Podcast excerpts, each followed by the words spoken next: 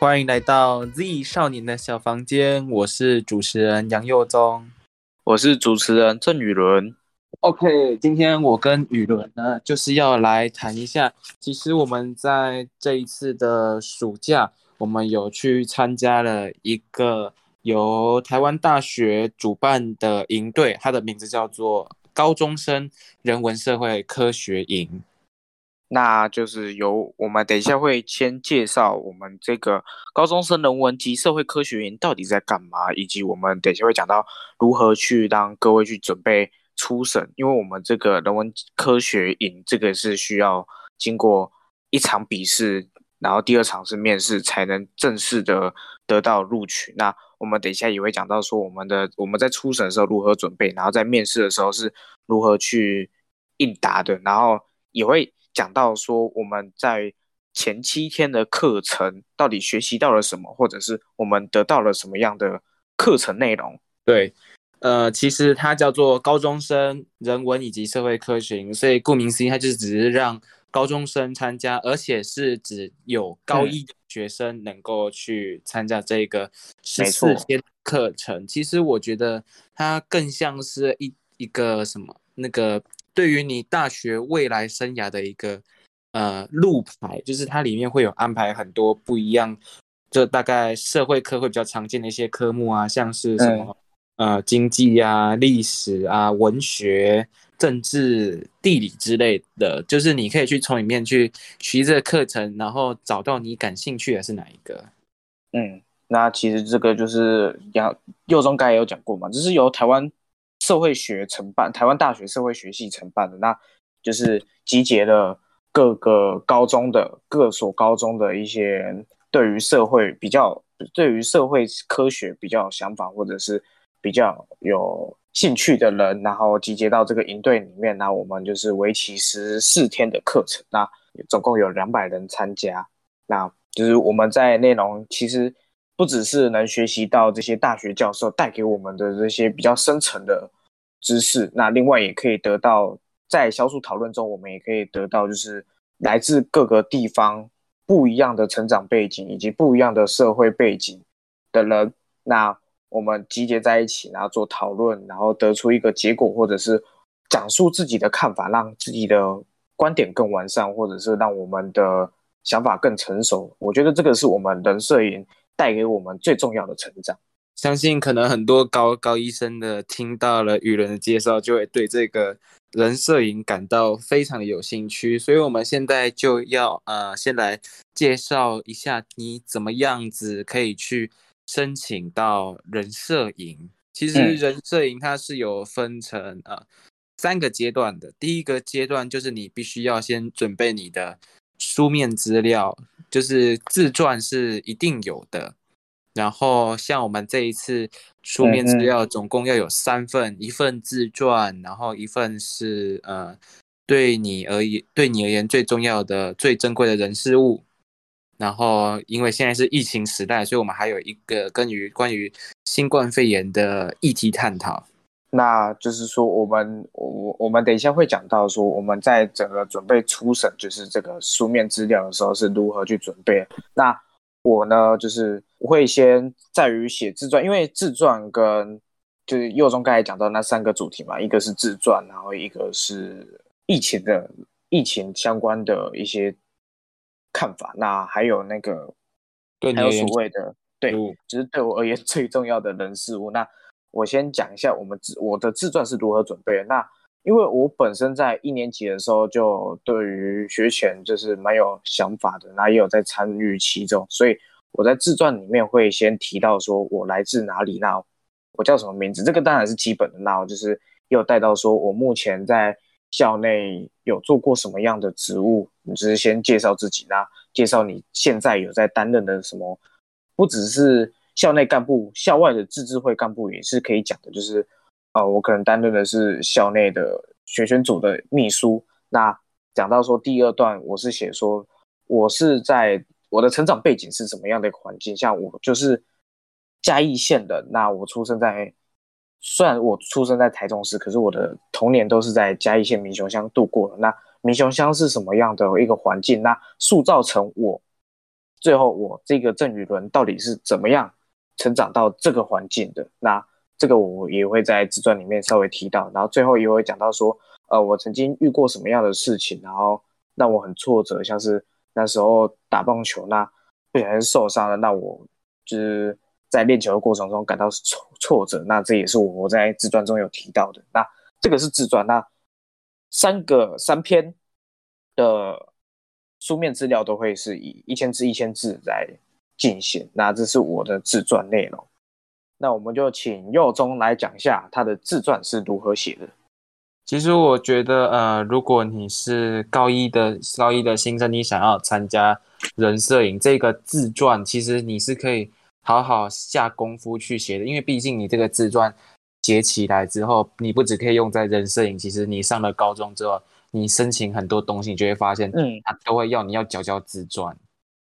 所以其实我觉得大家其实是可以花一点心思在你的自传上面的，可以从你呃，像刚才有人说，你可以从你呃成长的经历啊，或是你到现在你有担任哪一些呃特殊的职位，或是你目前有什么成就，你都可以把它呃写进去。呃，如果大家有听我们前几集的节目，可能就会。知道呃，我是比较相关于国际关系发展的观察以及探讨，然后还有呃两岸三地还有东南半岛的政治的研究，所以我就会把这些写进去我的自传里面。你的自传就是在向教授展示说你有哪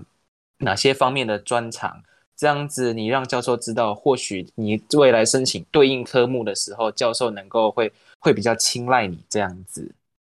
对，因为自传也是整个人摄影里面，其他其实两个文章在于每个阶段的，或者是每个应该这样讲，是每年都题目都会改变。那我们也就是，也就是等一下也会讲，就是我们在写这个题目的比较大方向。那其实自传最重要的点是在于说，呃，你要让教授，就是因为他也要审查，那书面资料是决定你到底能不能进到第二个面试的一个很重要的。表现书面资料，那你要让教授看到你的特点，你在于可能是对于社会的议题的关心，或者是对于其他领域的一个关心也好，就是你要让教授看到，那或者是你要让教授看到你的在自传里面看到你的特质，不管是可能是坚韧不拔，或者是非常有毅力、非常有爱心，这个都是你可以展现给教授看的特质。那就是。请右中再介绍当时第二篇文章是怎么写的。当时就是呃，疫情下的一些议题，像其实呃，就只有自传，它是固定是每每一次只要有这种人摄影的这个甄选，就一定会有自传。但是另外两篇的题目是呃不一定的，但是还是会跟大家分享一下我们这一次。的两个题目，第一个我要讲的就是呃新冠疫情下的议题，其实就是新冠疫情呃让非让几乎每个国家都有受到影响，就像我呃长期关注的中南半岛也是受到影响非常重，所以我就写说在呃台湾的这一些东南亚移工他们在疫情的状况下，他们有受到什么样的影响吗？然后他们的家乡目前状况是怎么样？而家乡目前的状况很差，会不会加重这些东南亚移工他们在台湾可能过去每个月就会回去一万块，但是因为现在家乡的人都失业了，每个月就要多汇一些钱回去，甚至还要去别的地方打杂工之类的这些状况。来，我就是主要新冠议题，我是在探讨这些。那我就先浅谈一下我的新冠议题在探讨什么东西啊？呃，我新冠议题探讨的是在于说大国跟小国之间的一个政治的关系的变动。那这个是我在这个人摄影初期最想要去探讨的。那反正我们等下会讲。那这个是我的新冠疫情，因为新冠疫情嘛，影响的不只是小国，这些看起来是泱泱大国。也因为疫情的关系而导致可能疫情失控，那导致整个医疗体系崩溃，那教育体系没办法继续运行，那剩下的可能民生系统整个乱掉。那这个是我在人摄影初审资料第二篇文章写的。那我在这边讲一下比较大的方向，好了，就是我们在书写这种第二篇这种比较论说文的，因为等下会讲到第三篇是比较感性的，那第二篇论说文的会，呃，这篇教授可能是着重在于说，因为今年可能是疫情，那这篇文章可能教授会看的观点是如何去展现你的国际观，那如何去展现你对于思辨能力，最后统你的思辨能力展现之后，如何去统整一个文章出来，这个可能是教授最想要看到的。那另外也可以就是让。教授看到你的文笔，因为我相信就是教授不希望可能收一个很会讲可是不会写的人。那这个也是一个你很好展现你自己论说文的文笔方式的一个地方。那也让教授看到你对于社会的关系或者是对于各议题的一个深入了解。这个是我认为教授最想要看到的亮点的其中一个之一。对的，那我们接下来就来聊聊呃第二篇，就是对你来说最珍贵的人事物。嗯，其实对我来说的话，就是对我来说最珍贵的，我是写人，就是呃带我走入嗯东南亚世界的一个启蒙者，就是一位呃也是来自泰国的朋友，他就是因为。他做的一道泰式料理的机缘，让我去问了他这一道泰式料理的名字，之后就有跟他陆续的聊天，就会有慢慢的想要有，呃，学习另一个语言，学习泰文的一个，嗯，一个动机。到后来慢慢的去有了更多泰国朋友，去了解到了，呃，泰国的文化，泰国的一些习俗，到最后还有到泰国的。政治其实这就是让我有了更更多的国际观，因为毕竟其实泰国的文化还有政治跟台湾都差很多，所以我觉得这就是让我打开眼界，这就是这个人让我感就让我觉得最珍贵，也让我学到最多的一个地方。嗯那换我讲一下，我当时候第三篇文章，我最珍贵的人事物或价值观写的是什么？那我那时候写的是，呃，在之前的自传，其实我就可以，你们可以稍微去试着，就是在第一篇自传就铺了一些梗，那可以沿用到沿用到后面的这些文章。我的第三篇文章其实是写的是学权意识，因为我本身就有在关注一些学权的议题嘛，那我想说。借这个机会让教授看到我对于这个议题的深入了解，以及我对于这个议题的想法，我相信这个教授一定很喜欢。那这个比较感性的文章，我在这边可能建议大家就是挑一个，不用到一定要让觉一一定要让角色的教授觉得说这篇文章一定要很特别，可能是写说呃怎样怎样怎样怎样，不用写的太特别，因为老实说，教授。看多了这种文章，所以你写的是不是掰的，不是你亲身经验的，一眼教授其实就可以看得出来你是不是掰的。那我建议就是不要，大家不要用，呃，自己没有经历过的事情去讲这样的可能是比较感性的文章。那这样感性文章主要是在展现你内心对于这个议题，你最感最有感触的是什么样的一个。嗯，怎么样的契机让你对于这个议题，或者是对于这个人事物的一个触动？所以我相信这个是教授在于初审的时候第三篇文章比较感谢的文章想要看到的。那我们等下就会进入到复审阶段，就是因为我跟佑中跟几位朋友都很有诶有幸可以参加到第二次的复审，就是面试的阶段。那面试，呃，我们当时候报名的。右中好像是一千多人，对不对？对，一千多。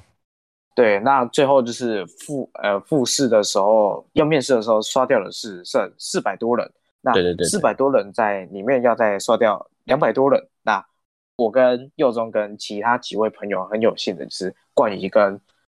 建宇其实很有幸的可以进入到第二次的复审阶段。那我们等一下会先请右中学长来跟我们讲一下如何进入到二审阶段，或者是。我们二审阶段到底面试的时候要展现什么样的一个特质？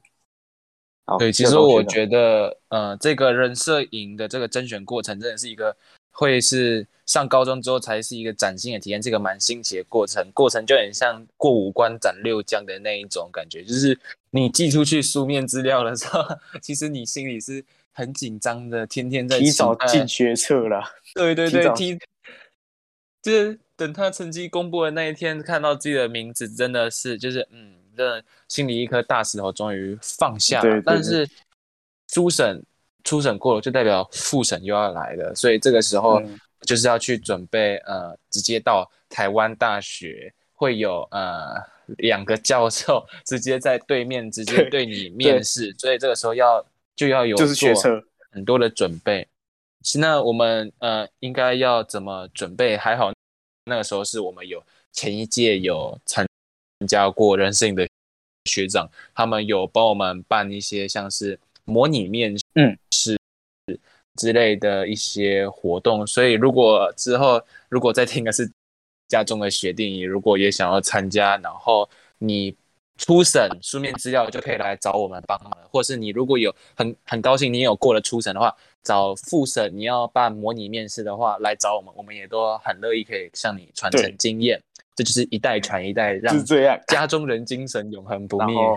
OK，那我们再回来。就是呃，复审应该要注意什么？就是因为复审是口试，所以代表你必须对你的书面资料有更深层、更足够的了解，必须要教授呃指不太出你里面的问题，或者他问你关于你文章的东西，你必须要回答的很详细，回答到他满意，要不然的话，你可能呃。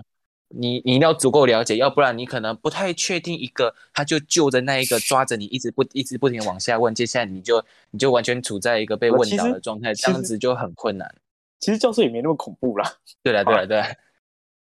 我只是重点就是，嗯，你要足够了解你的书面资料。对这个，我相信右中讲到一个很重要点，就是不管是啊，可能是在现在有在听的，可能是学弟或者跟我们同届，或者是哦未来要学车的学长，我相信。我们现在之前，因为我觉得很有趣的点是在于说，我们在过这个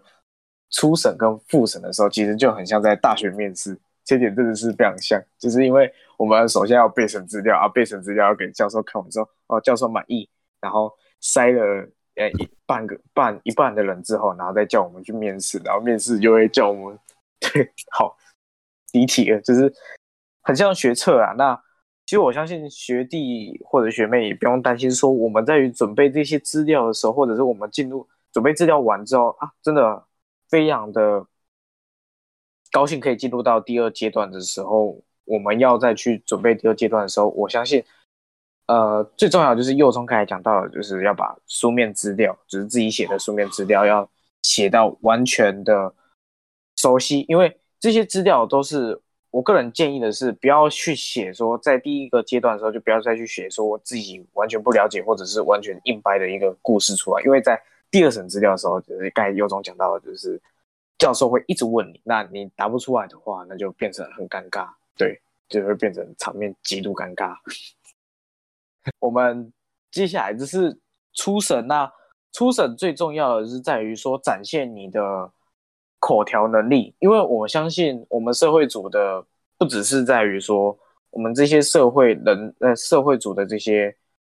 人才，不是在于说我们只要蹲在前面打电脑，或者是跟理工一样，只要做个实验，不需要跟人在做太多的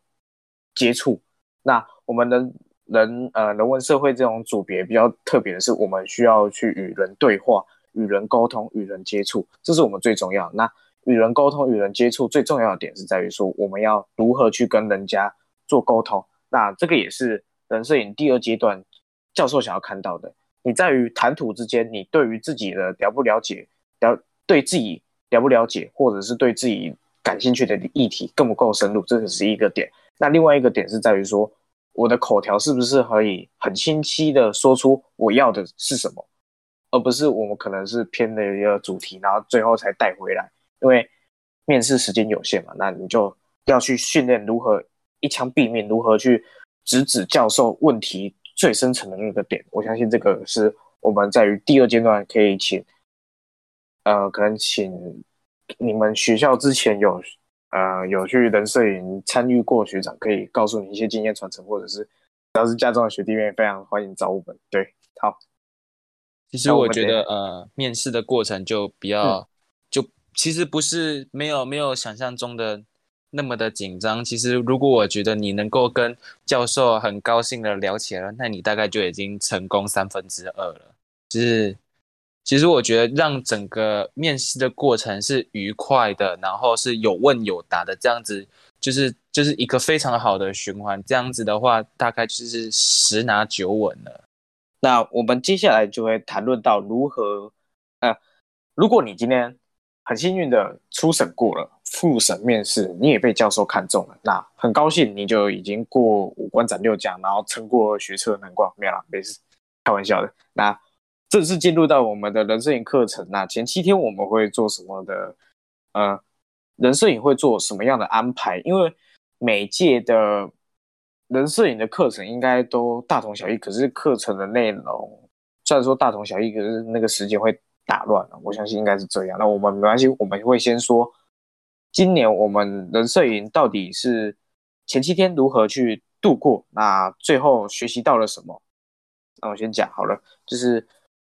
第一天会是徐超斌医师，那就是今年很荣幸的可以邀请到徐超斌医师回来人摄影，就是做演讲。那徐超斌医师的事迹就是盖了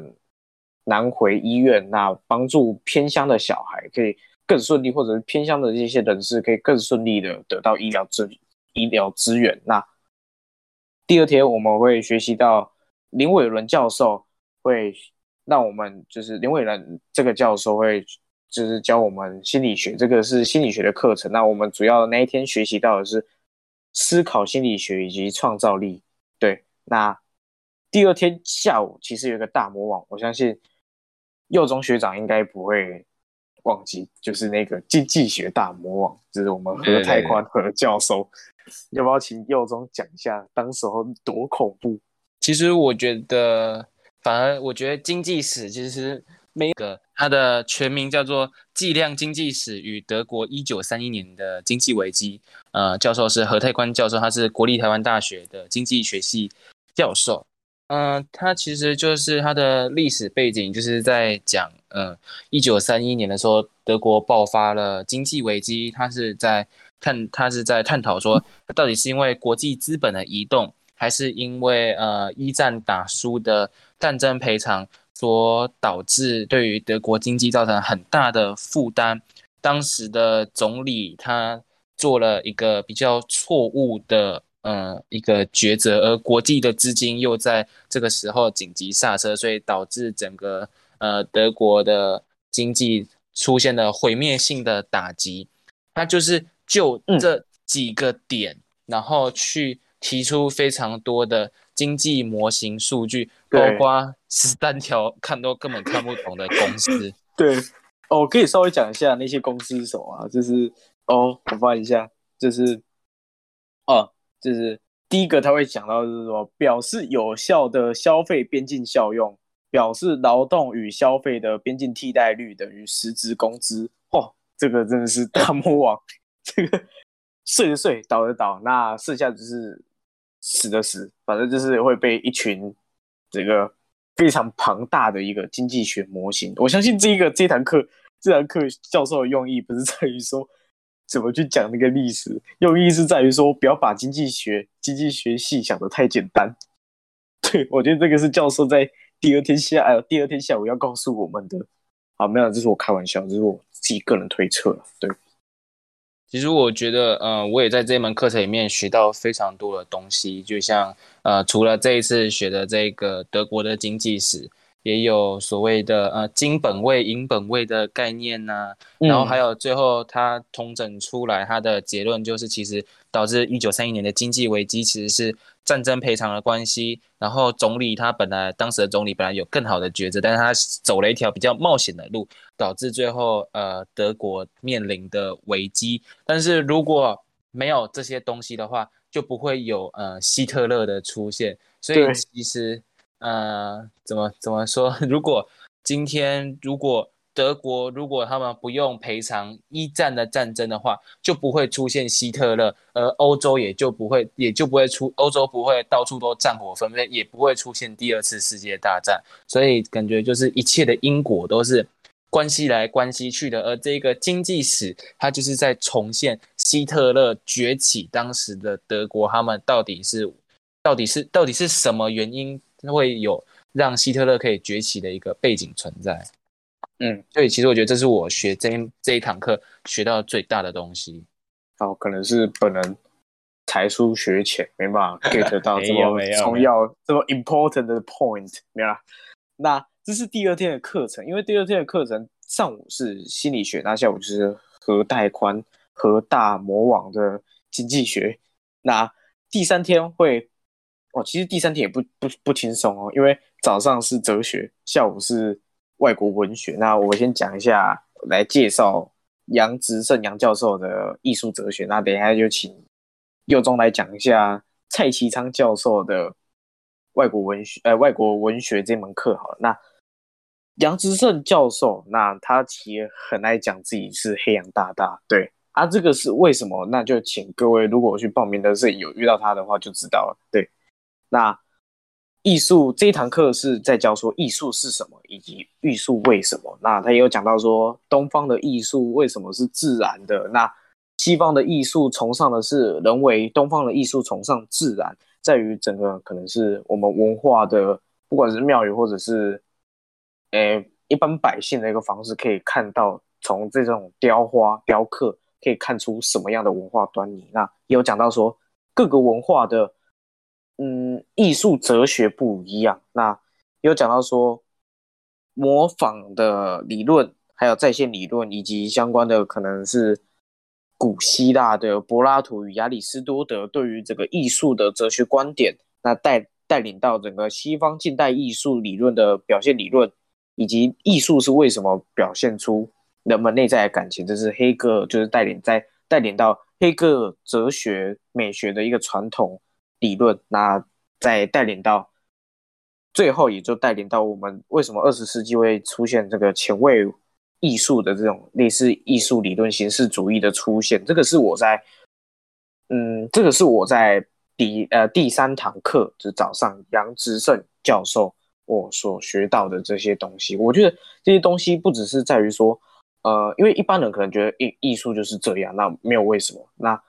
可是这一堂课。杨之胜教授带给我们的是不不只是在讲艺术，他可以更深层的探讨说艺术的出现以及各方面的艺术不同的点在哪，那带领到这个时代的潮流是如何在将这个艺术推进的，这是我在早上学习到，那下午就教啊，反正就是我们的下午文学，哎，下午这堂课就是莎士比亚，然后呢，他会一种录 podcast 的口吻。就是我们现在这种录 podcast 的口吻非常低沉，我现在在模仿非常低沉的声音，在给你讲述整个莎士比亚的一个剧本，就是从《仲夏夜之梦》这个剧本是对对对，《仲夏夜之梦》。然后其实因为下午，所以呢，各位都是沉浸在这个蔡其昌教授低沉的嗓音以及 以及《仲夏夜之梦》之中，随着周公。随梦而去，好，没有那个，这个是我承我承认，我承认我有一段不小心睡着，真的。好，我承认是，嗯，他的声音很好听，所以我有睡着。好，其实蔡其昌教授他就是透过，嗯，他去分析《仲夏夜之梦》里面莎士比亚他为什么要这样子写，然后去连接到莎士比亚他当时处在的英格兰是一个呃什么样的一个环境，历史背景是怎样，然后。莎士比亚他从小的成长背景是这样，所以导致他为什么会这样子写？所以可能我们平常读莎士比亚，就是只是去哦，觉得它里面的情节怎么样怎么样怎么样的精彩啊，却很少却很常去忽略它背后的意义是什么？莎士比亚为什么要这样子写？然后在这里用这个单字，它的意义是怎样？所以我觉得这是蔡其章教授教这一门课最重要的意涵。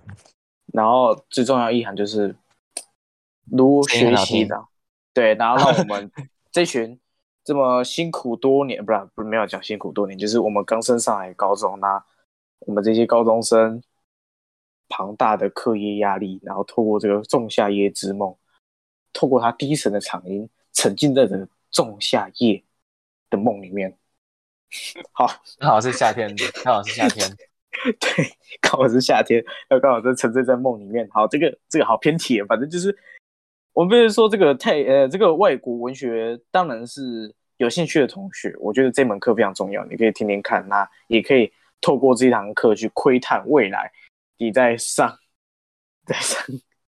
你的外国文学系的时候会是什么样的情况。我觉得这个是很有趣的点。那我们讲到礼拜四哦，礼拜四就吃鸡喽。因为礼拜四早上是政治学，下午是社会学。那换右中介绍一下早上的政治学。OK，早上的政治学的话，我们学的是，然后这堂课就是民意调查与选举预测，他是于振华教授，他是呃政治大学政治系系的副教授。其实呃，我们可以把它拆成两个部分，他们两个其民意调查跟选举预测。他们两个分别是呃不同的不同的东西，但是他们两个又有关系。民意调查就是建构在访问还有问卷访谈上面，然后选举预测就是利用这个民意调查的结果，然后来进行啊分析，然后来进行选举预测。所以我们就要我要现在就要先讲那个啊调查的一个，要说他有介绍，就是他们。调查，嗯，怎么怎么民进进行民意调查的一个历史，还有世界上主流的几个嗯民意调查的机构，它的逻辑，然后我们要怎么进行调查的步骤以及啊规划，最重要的就是我们怎么样子去调查，呃，怎么去访问这个人，然后怎么设计问卷来访问，这个时候他的。拒答率能够降到最低，然后这一个问卷这个访问的有效性能够达到最高，这是进行这一个民意调查最重要的两个点，就是拒答率降到最低，可信可用那个就是呃有效率达到最高，这是呃我学啊这个民意调查学到最重要的一个点，然后我们就透过这个民意。的调查之后呢，我们就可以来进行所谓的呃选举的预测。其实呃选举的预测它有非常多的呃不同的一个方法来预测，当然也会碰到非常多的问题，因为其实我们的社会是非常复杂的。用数据的话，它只能够进行啊进行大大致上的预测，其实它的变因还是很多。包括呃选举权的社会风气，或是一些突发事件，这些都会呃影响我们的一个选举预测结果。但是通过教授他进行非常呃多笔的一个嗯研究，他发现其实他们的民调预测大致上都是很准的，所以我们也可以透过这一个啊。选举预测的结果，他们还有成立了一个所谓的未来事件交易所，这个可能啊大家比较少听过。他们就是跟嗯天气风险的公司的概念其实很像，他们就是卖情报。他们两个其实是同质性的，只是一个是卖天气情报，一个是卖政治的预测结果。所以其实我觉得这就是一个未来的趋势，透过啊大数据来分析，来预测。未来的事件，这个其实就是社会跟科学的结合。所以，呃，大家听到社会科学，社会科学其实它已经有点跳脱过去的很传统的文法商，就是呃，当律师啊，从政，当作家，他其实很多都是可以跟科学跨科结合的。利用大数据，大数据不再是只是自然组的专利，大数据也是社会组可以善用来。解释社会上发生一切的一个利器。嗯，对对对，我觉得这个又从讲到重点，因为这个大数据已经是这个时代，就跟手机一样，手机不分社会组、自然组。对，因为这个是目前可能是未来这个社会的趋势。然后我讲到下午的政治的在社会的隐喻，那这个是万玉哲教授，就是中山大学的。系教授就是说带领我们去认识这堂课程，那比较多这堂课程比较多的是在于说呃，我们在于讲话的部分，就你我他在讲话的时候，每个人讲法的口气不一样，那我们最后会导出来的，呃，你要讲说是给每一个人的感受，或者是最后导出来你让人家对于你这一段话的解释的方式也不一样。对我觉得这个是比较有趣的，因为这门课是主要是在讲说，呃。人为什么能活下来，就是因为靠隐喻嘛。那隐喻就是讲话，那讲话的方式表达又要透过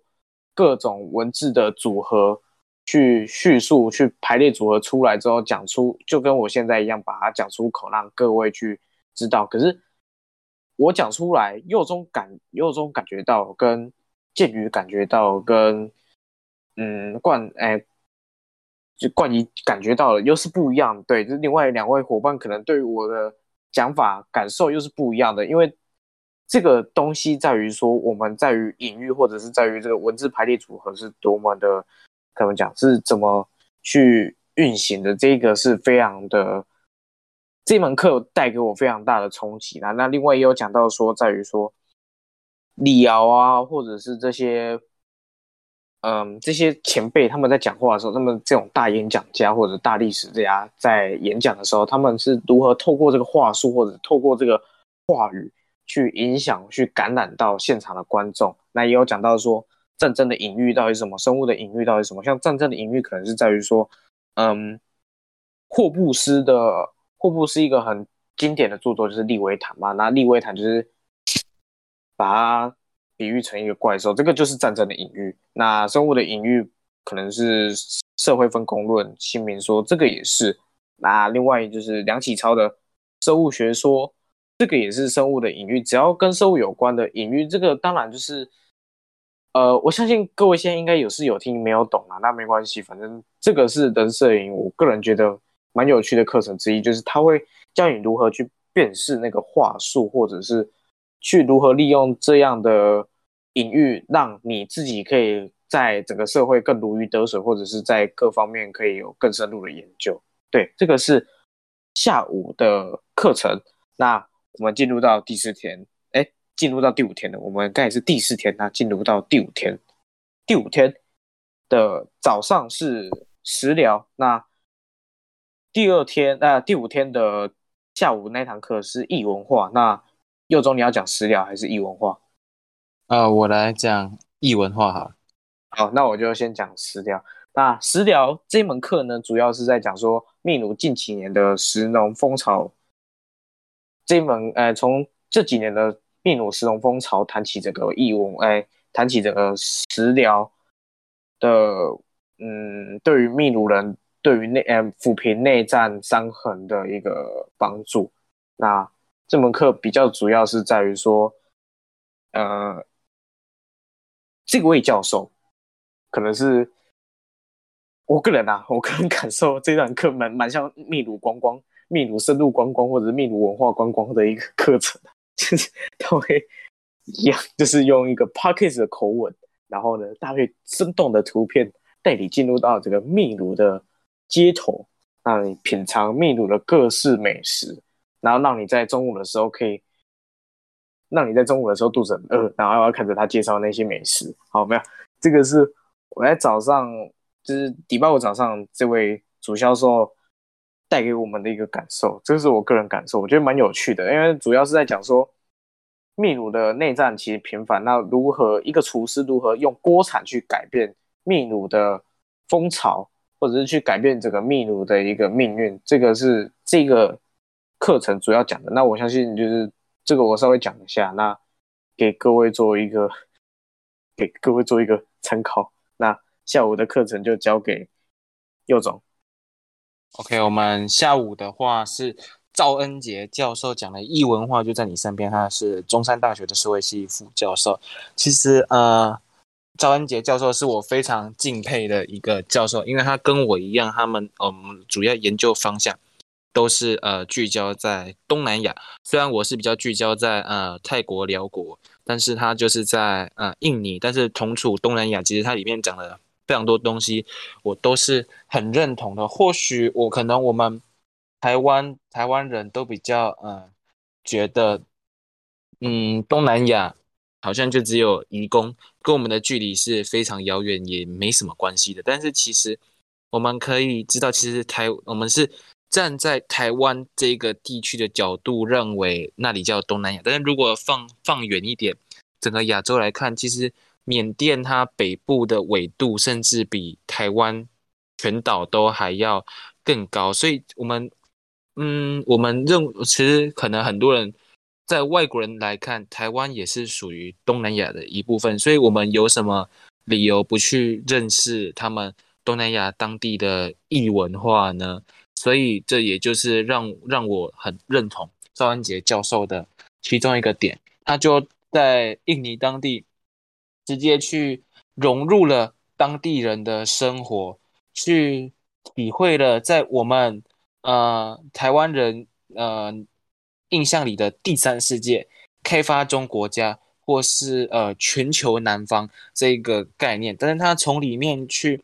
发现，其实这个国家它的文化是非常多元的。因为虽然呃印尼它整个都是伊斯兰教，但其实他们的伊斯兰教是有融入他们呃原本的嗯那个原始宗教，而且它又有在呃。政治的时候，它有交融的，呃，还有抵抗的一个颜色的存在，所以其实他觉得，嗯，所以他认为印尼它的社会文化的价值不是靠它的，呃，它的一年的 GDP 有多少，它的印其实印尼的 GDP 甚至还比台湾还要高，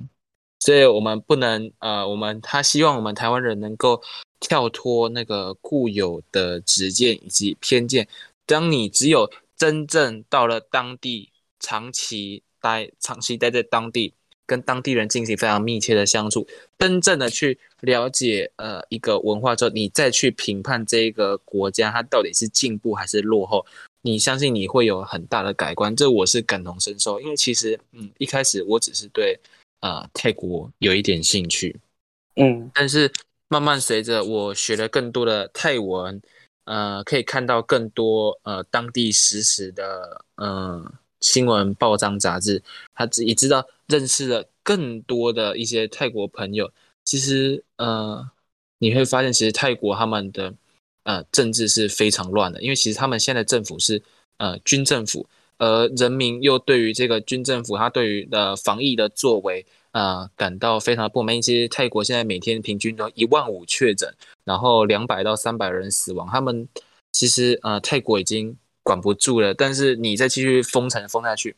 又是没有办法。所以他们九月一号已经宣布呃开宣布解封了，但是很多人都还是没有实打疫苗的状态就贸然的开放，所以其实是整个是非常乱的。但是很多人就觉得，那你居然都觉得泰国这么乱，你怎么还会？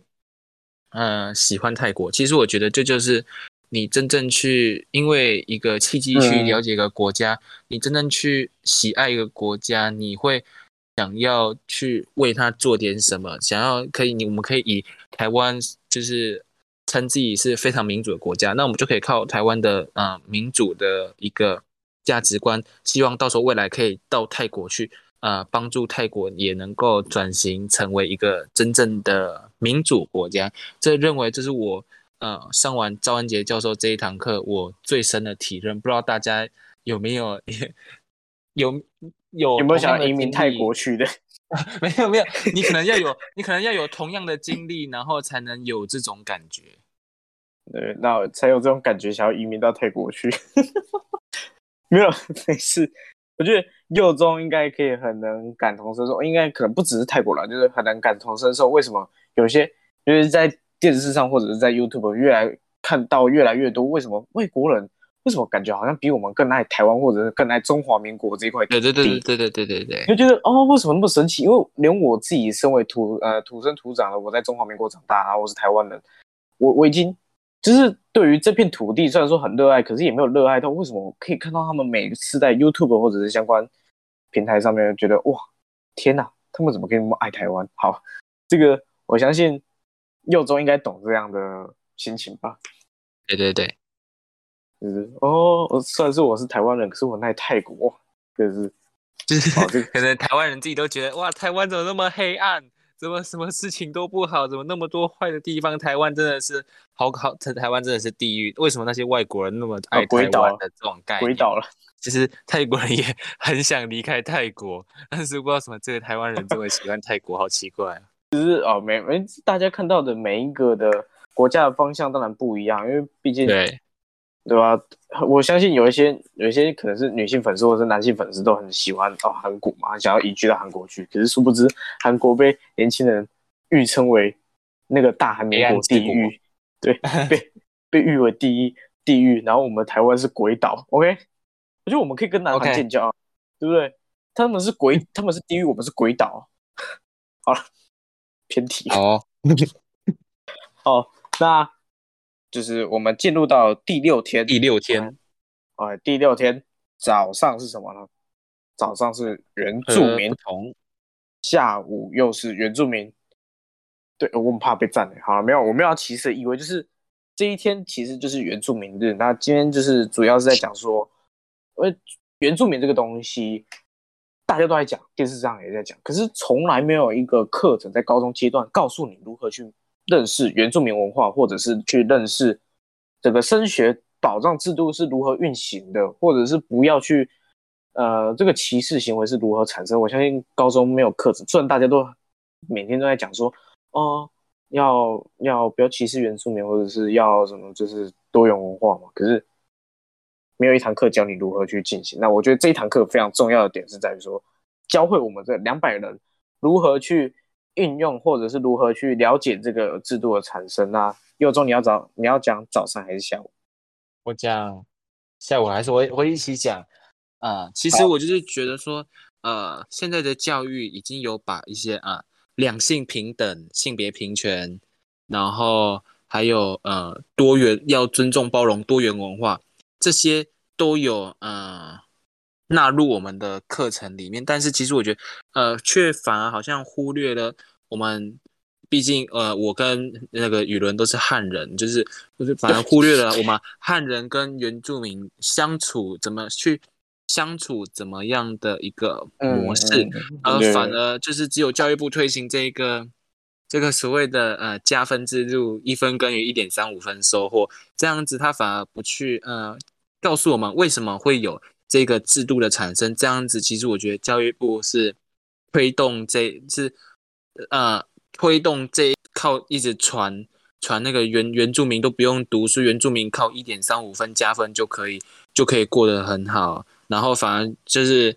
对于原住民能够考上好的学校啊，他一定是靠加分上的啦。对，只是一个更深层的歧视啊。更深层的，其实我觉得教育部反而是放任让我们继续去歧视原住民，我认为这是一个比较不好的。希望未来能够在教育改革的时候能够做一下。其实我比较印象深刻的是，呃，下午的陈章培伦老师，他就是有把我们台湾的原住民跟嗯美国的原住民印第安人他们他们两个来进行比较，他就是靠美国的原住民印第安人他。为什么他们能够有所谓的呃自治权？然后他们为什么印第安人是其实才是美国这片土地的主人？然后来反推到台湾，为什么推行这个原住民加分制度？它是合理的吗？最后他的结论是这个制度是合理的，它能够也培养出自治原住民内的精英，然后能够。参与到整个呃台湾政治的运作，然后能够让原住民的呃生活能够受到保障，嗯，这样子。哎，这个是另外一个问题。这个这个其实这堂课蛮有趣的，是当天的晚上有小组讨论嘛？那我们人摄影其实一直注重的不只是课程，也有小组讨论啦。我们其实当天的小组讨论其实讨论的蛮热烈的，因为。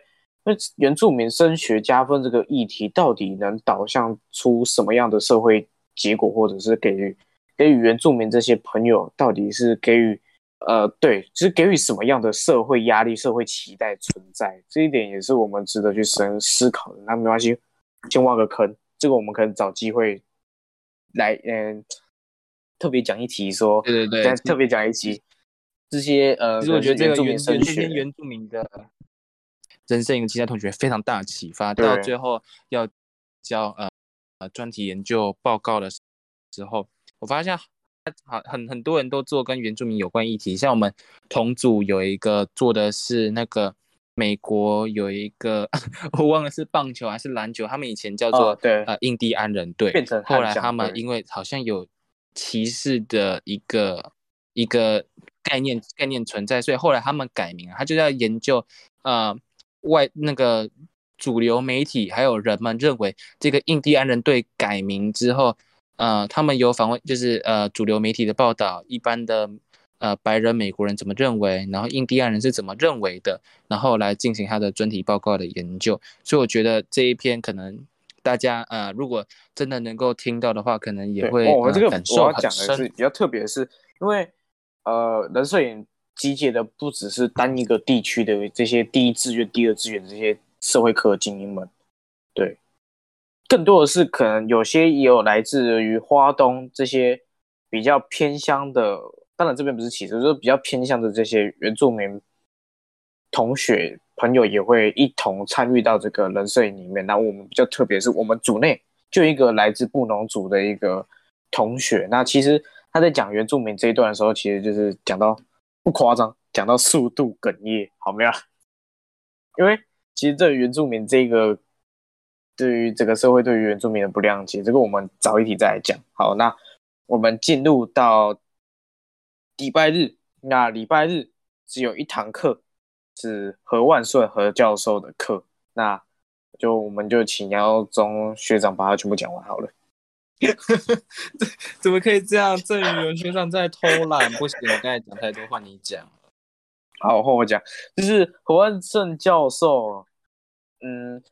其实这堂课带给我何万顺教授这堂语言课程带给我不只是这种比较深入的课程，因为通常前面这些课程主主要是着着重在于说这些深层的，会比较带入到这些社会学或者是政治学或者是相关族群的族群学科的一个比较深的一个学士基础，呃，学学士知识在里面。那何万顺教授会比较用一个比较诙谐的口吻啊，我觉得我个人觉得我蛮喜欢这位教授，因为其实这位教授蛮蛮有个性的，因为对你会看到他出现是满头白发，可是他是满头白发披肩，对，好，就是这门课主要是在讲说哦，比较语法、汉语语法、语法互动这些，我们沟通的时候，我们在使用这个语系，到底我们是如何沟通，如何去排列组合，这一点是这个课程比较着重于在于讲到的。然后另外也有讲到说，不管是因为何万顺教授不只是在研究是中国文学或者中文这个东西，中国语言这个东西上面，更多的是，嗯，更多的是在于说，深入到那个语言的一个文化背景或者是这个社会背景，到底带给这个语言什么样的走向，这个更是这个这堂课让我觉得更印象深刻的。对，那我们就这边是全部是七堂课的介绍。啊，我学到呃这个何万顺教授的语言学，我觉得比较深刻的是他对于台湾华语的一个介绍。其实华语它呃随着国民政府撤退来到台湾之后，它其实也有嗯慢慢的去呃在地化，就是嗯嗯，它的就是有我们所谓的声韵调嘛，它的声其实有卷舌、非卷舌音合流，其实这这就很明显啊、我们的字词诗会念的就是支吃诗会念的跟滋吃诗其实是介于中间的，我们都不会故意去把它发的很很清楚，滋呲诗就是感觉滋呲滋呲诗就是一样，都是一样的。再来是韵的话，我们会以我们就是韵也不会呃发的那么的清楚。再来再调的话，我们就会嗯只降，我们三声只降不会升，就是我们在念三三声的时候，呃，像是呃，就是 突然应要这就好难、啊。举例子好像是这种总统，我们念会念总统，可是他总真正音调我们是念总统总统总，总统，对啊，我们统就是会念统二声。可是统我觉得就是会往上飘，应该是总统。对的啊，对对对，好，我已经陷入鬼打墙，好，你们继续。其实它的原因就是因为台语没有所谓的曲折调，所以其实台湾华语他认为最重要的影响就是在呃那个台语影响的部分。再来就是我们几乎很少讲儿化韵，就是花儿、草儿、鸟儿之类的，我们会很少很少生活？很少用到。对对对对，咋的儿咋的儿，这是因为台语台语台语没有所谓儿化韵，儿化韵是北京北京腔的专利嘛。再来的话就是嗯，轻声很少，像我们不会讲妈妈、爸爸之类的，这样星星，老师带我们去看星星，我们不会这样子讲。其实他我原本想说你再讲一次，我就把你带下去，没有意思。其实呃，教授他认为那是因为嗯、呃当时呃撤退来台湾的我们的国文老那个当时的国文老师都是啊、就是到处都有，有四川，有重庆，有东北的啊，啊有南京的啊，有湖南、湖北，就是没有一个没有会讲标准国语的国文老师，所以导致有各个地方的乡音融进去，就让我们很少去念这个轻声。但是国我们的国语还是不承认这个台湾华语，我们国语仍然用的是北京腔的，所以我们在写的时候，星星那个醒还是要写轻声，所以我们平常念星星这样子。嗯，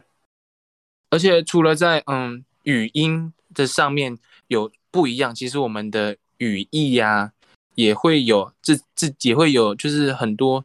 自己的用法啊。其实我觉得，嗯，如果你在学习一个语言的话，你靠的是呃，就是呃记忆性的强行的切换，就是你英文你一定要配对到一个中文，或是你像我学泰文，你一定要去配对到一个中文和英文的话，其实我觉得这样是一个不，他认为是一个不太好的学法啦。对，其实嗯呃，让我这个课程我就是学到这样，因为毕竟我是啊、呃参加朗读比赛，朗读比赛就要讲非常标准的北京腔，所以看到这个台湾华语，嗯我感触就很深。有有时候不小心在朗读的时候，不小不小心就是 台台湾华语湾华语好像没发好。哎呀，本来就是台湾华语最常使用者，根本根本不讲北京腔，没有北北北北北北京腔，北京腔，北京腔，北京腔。好好。那我们这个就是以上，这个就是我们七天的前七天的课程。那后七天我们会在由下一组人员来报告。对，我们会请冠仪学长跟建宇学长来做这样的分享。OK 啦，这这个就是我们本集的节目。如果喜欢我们的节目的话，不要忘记到我们的 IG 或是脸书的专业来追踪我们。然后我们是 Z 少年的小房间，我们下次再见，拜拜。拜拜。